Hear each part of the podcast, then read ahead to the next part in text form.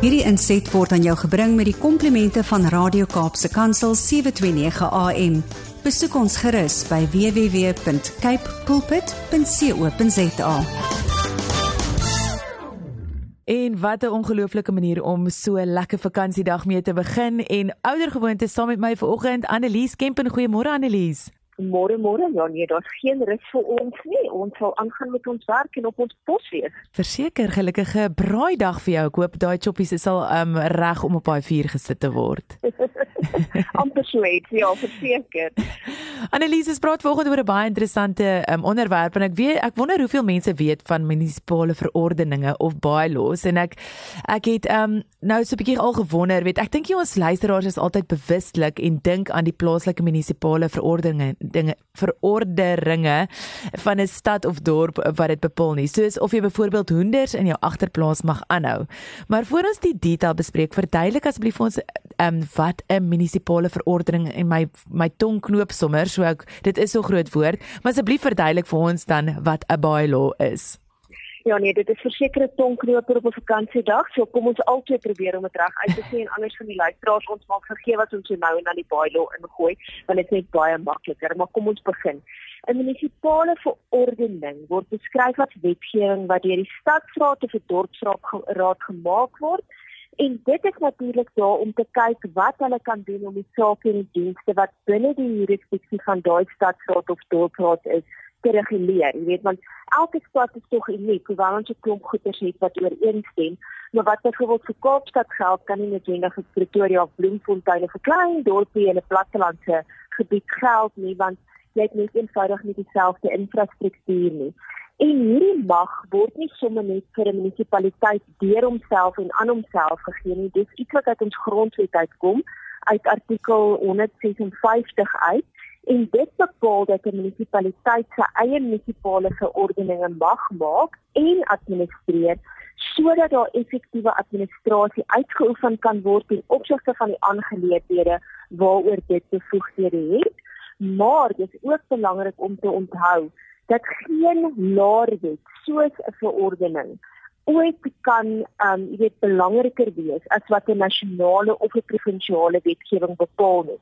So jy kan nooit sê man my stad sê hierdie en hierdie en hierdie reëls nie, maar dit is heeltemal teenstrydig met wat die nasionale of provinsiale wetgewing dan nou uh, vereis byvoorbeeld kom ons sê teen opsigte van geboue of paaie of wat die geval ook al is nie. Hmm. Nou ons kan dit ook verduidelik deur te sê dat munisipale verordeninge 'n tipe wetgewing is vir spesifieke areas waar die munisipaliteit bestuur word maar daai verordeninge moet oor die algemeen toeganklik en beskikbaar wees vir die publiek om dit te kan sien.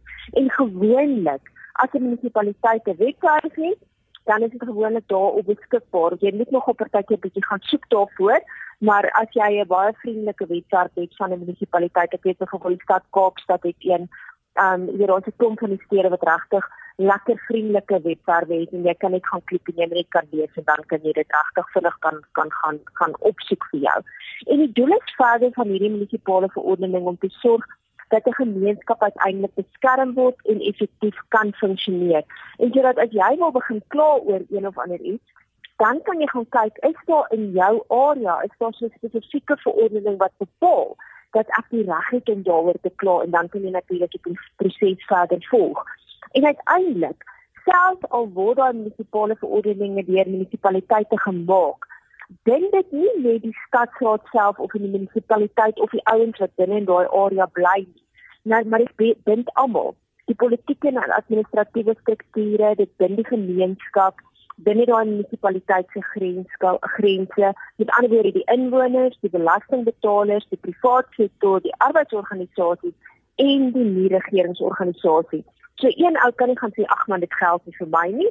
As jy binne 'n spesifieke munisipaliteit of 'n metropolitaanse gebied se se area bly of leef of werk, dan moet jy onthou, jy het drie stelle wetgewing waarin jy gehoorsaam moet wees. Die nasionale wetgewing, die provinsiale wetgewing en ook die reëls wat binne in daai munisipaliteit geld. Mm, Annelies, jy het vroeër genoem dat munisipale verordeninge op spesifieke areas van toepassing is. Kan jy 'n paar areas as voorbeelde noem dalk vir ons asseblief? Ja, ons het op 'n ligte noot begin om te praat van mag jy hoenders in jou agterplaas aanhou, maar dit is natuurlik nou net een voorbeeld, jy weet, ek kom so 'n bietjie die ouens se aandag te trek.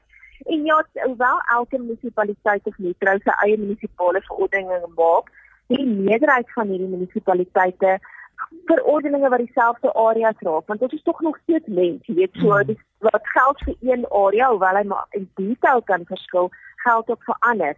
En dit geld van enigiets vanaf geraasklagtes tot hoe laat jy ons geraas mag maak of as jy nou dalk besluit jy wil 'n partytjie hou, mag jy tot 10:00 of 12:00 of 1:00 die volgende oggend partytjie hou. Of jy weet, wanneer mag jy sekere goeders doen in jou spesifieke area?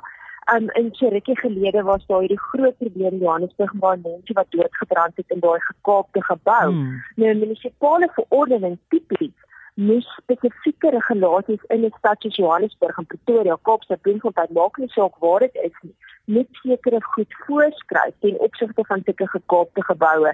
En as jy nie teen hierdie tyd weet wat 'n gekaapte gebou is nie, dis 'n gebou wat deur 'n klomp onwettige mense, jy weet, uh, oorgeneem is net wat 'n kar gekaap word met ander woorde is onwettige mense wat op op mense wat onwettig binne in daai gebou bly.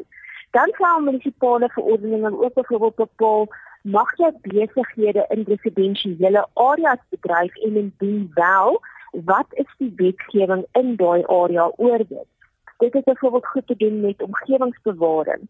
Um van die algemene areas waaroor tipiese munisipale verordeninge uitgereik word, is goed soos begrafplaas en krematoriums kredietbestuur en skuldinvordering. Met ander woorde, as jy nie jou munisipale rekening betaal nie, hoe lank is daar vir jou genade tyd en wanneer gaan jy byvoorbeeld jou water en ligte vir jou afsny? Kosies kultuur en rekreasie, elektrisiteit en watervoorsiening, sekere goed word ook deur die stadsraad bepaal. Dit is nie net, jy weet, Eskom wat alles bepaal nie. Dan jou nooddienste en brandweer, gaan jy byvoorbeeld met betaal as jy die brandweer bel vir 'n veldbrand in 'n area wat jy verbyry, weet wat wat sê die regulasies vir daaroor. Goed soos gaslisensies, goed soos openbare gesondheid, afvalbestuur, buitelug advertensies sodat enige ou nie net el, elke lamppaal kan gaan vrot plak met allerlei advertensies nie, nie vinnig weet waar moet jy toestemming kry en en nie vinnig moet jy dit afhaal. En dan goed ook soos markte, straatverkopers en graffiti. So dis maar net 'n paar van die areas wat alles deur munisipale orde verordeninge geraak word. Hmm. Dis nog 'n omvattende klomp areas waarvan jy nou gepraat het, maar nou wonder ek watter prosesse word gevolg om sulke munisipale verordeninge verordeninge bylaws te maak. ja nee, daai woord. En baie van ons luisteraars gaan nou dadelik dink, ja, dis die, die klomp ooms en tannies van 'n stadsraad wat mekaar kom eendag en dan sê hulle man, ons het nou besluit om hierdie reëls en regulasies te maak en dit is die einde van die proses, maar dit is glad nie so nie.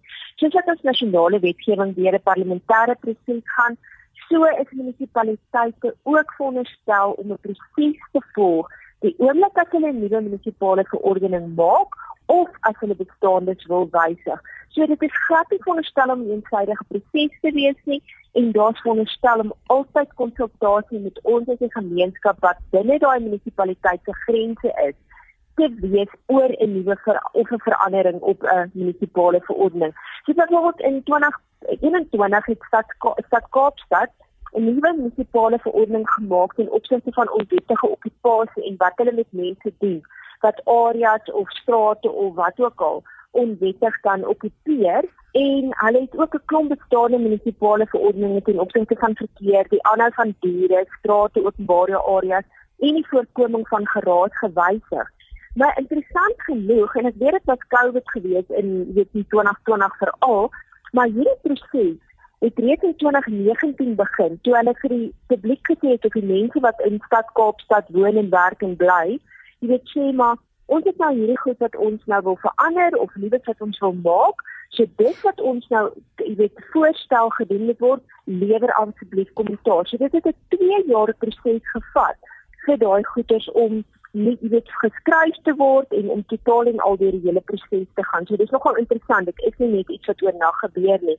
En dan verduidelik die Universiteit van Kaapstad se gemeenskap regsentrum vir ons dat die hoofvereiste van munisipale verordeninge is dat dit deur die meerderheid van raadslede ondersteun moet word terwyl terwyl die gemeenskap wel die geleentheid moes gehad het om insette te lewer. So die tipe stappe van die proses wat gevolg word is kom ons sê ek het nou 'n raadslid in 'n spesifieke area en ek besluit jy die ouens in my area kla verskriklik oor hierdie klomp mense wat nou iets doen wat hulle nie moet doen nie. Weet hulle hou partykeer tot 2 en 3 in die oggend hou hulle partytjie en dit kla almal So miskien moet ons eerder waar ons voorheen nie spesifieke geraaswetgewing gehad het nie, moet ons dit nou gaan wysig. So daai raadslid gaan sê, ek het 'n voorstel op die tafel, dan skryf hulle hierdie konsep munisipale verordening saam met 'n komitee.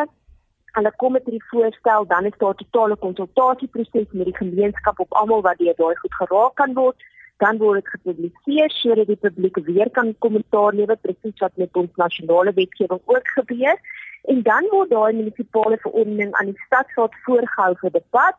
Uiteindelik as almal tevrede is met die proses, sal hulle natuurlik daaroor stem en dan sal dit gepubliseer word nadat die raad dit aanvaar het en daar sal ook 'n datum gegee word vir implementering soos wat daar met ons nasionale wetgewing gebeur. So dit is 'n hele proses wat gevolg gaan word, nie net een oom of een tannie wat een oggend opstaan en sê man, ek het 'n nuwe idee in my kop en kom ons stem daarvoor en dis oor en verby nie. Daar moet konsultasie plaasvind. Ja, dis omtrent 'n mond vol, maar kan ons 'n paar praktiese voorbeelde vir ons luisteraars gee ten opsigte van hoe munisipale verordeninge hulle dag tot dag bestaan kan raak?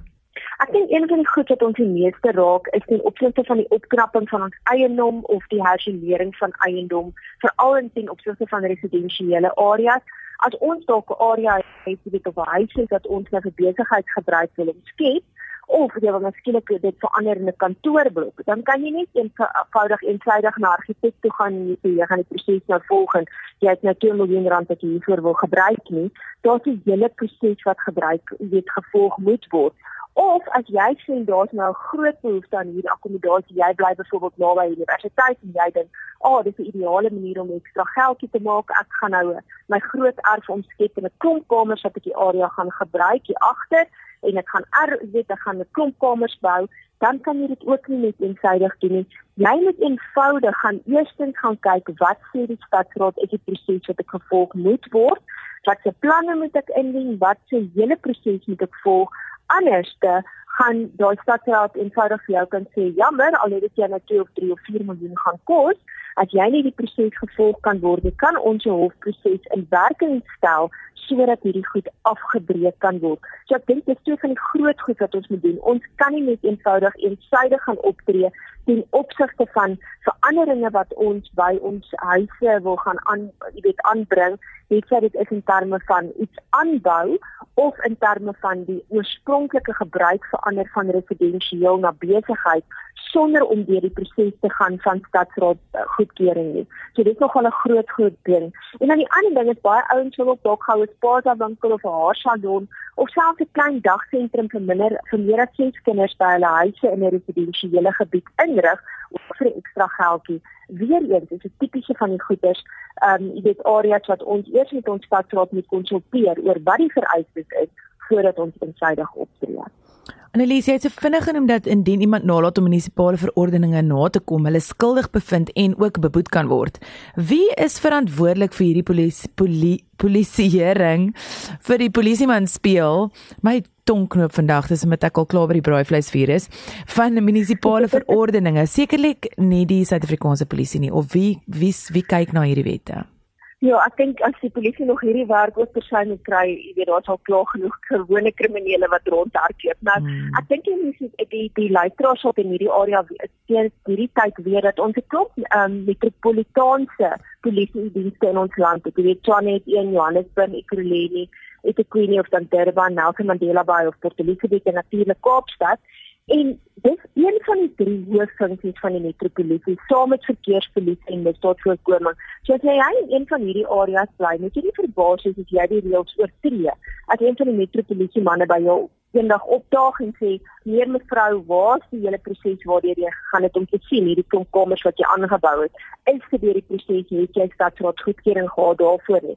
Maar nou wat van die ander areas? Wat van 'n klein dorpie in die middel van die Karoo? Jy weet wie verantwoordelik vir daai wetstoepassing. Mm. as jy daardie munisipale verordening oortree beteken dit nie jy gaan skotvry kom daarvoor nie. Nou in baie van hierdie areas is daar inspekteurs of daar's gewone munisipale wetstoepassers wat help om hierdie tipe van munisipale verordeninge te polisieer.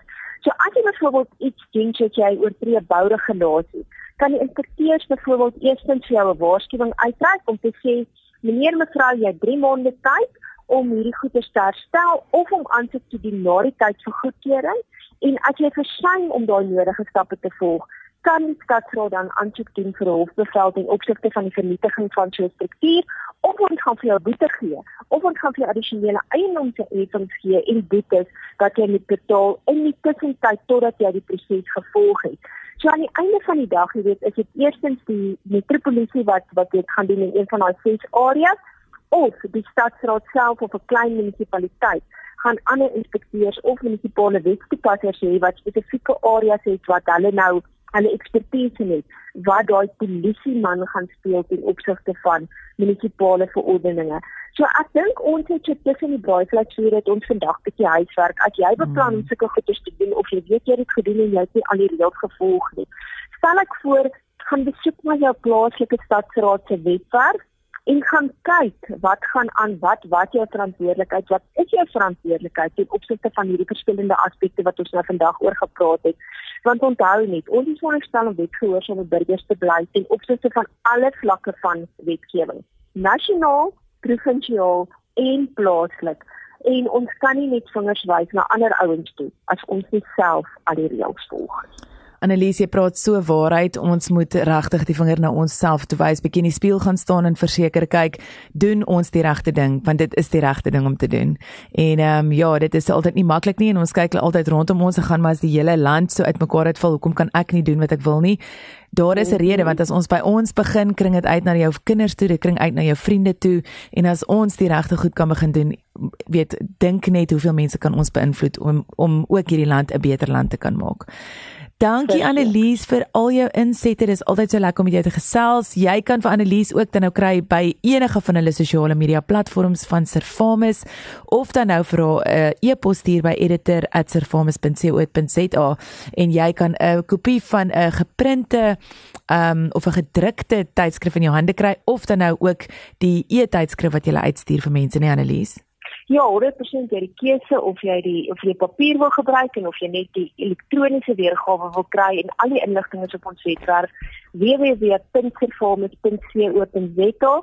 Die webwerf gaan nooit slaap nie. Hy staan nie agter die braaivleis hier nie. Jy kan 24 uur van die dag besoek en jy kan 24 uur van die dag kan jy daarsoom op die online shop gaan inteken. So daar's geen verskoning nie. Vandag is die ideale kans op die braaivleis om dit gou te gaan doen. Verseker, ek dink dit is tyd skies. Ja. www.performance.co.za kan help om die webwerf gee. Nou, sy dit sal help verseker en ek dink ook weet ek wil so op hierdie dag solank ek weet ons begin al beplan vir Desember. Kom ons kyk so 'n bietjie jy kan hierdie lekker as 'n geskenk vir iemand gee vir 'n jaar vooruit. Ehm um, ek dink is definitief iets as jy weet iemand mm. in jou familie hou daarvan, begin so lank daai somme maak en maak seker dat jy begin inskryf. Annelies, lekker braaidag en Heritage Day vir jou. Ek hoop sommer jy het 'n baie lekker tyd saam met jou familie verder en ons gesels weer volgende week dieselfde vir jou en al die luisteraars. Mooi bly. Lekker dag. Totsiens. Hierdie inset was aan jou gebring met die komplimente van Radio Kaapse Kansel 729 AM. Besoek ons gerus by www.cape pulpit.co.za.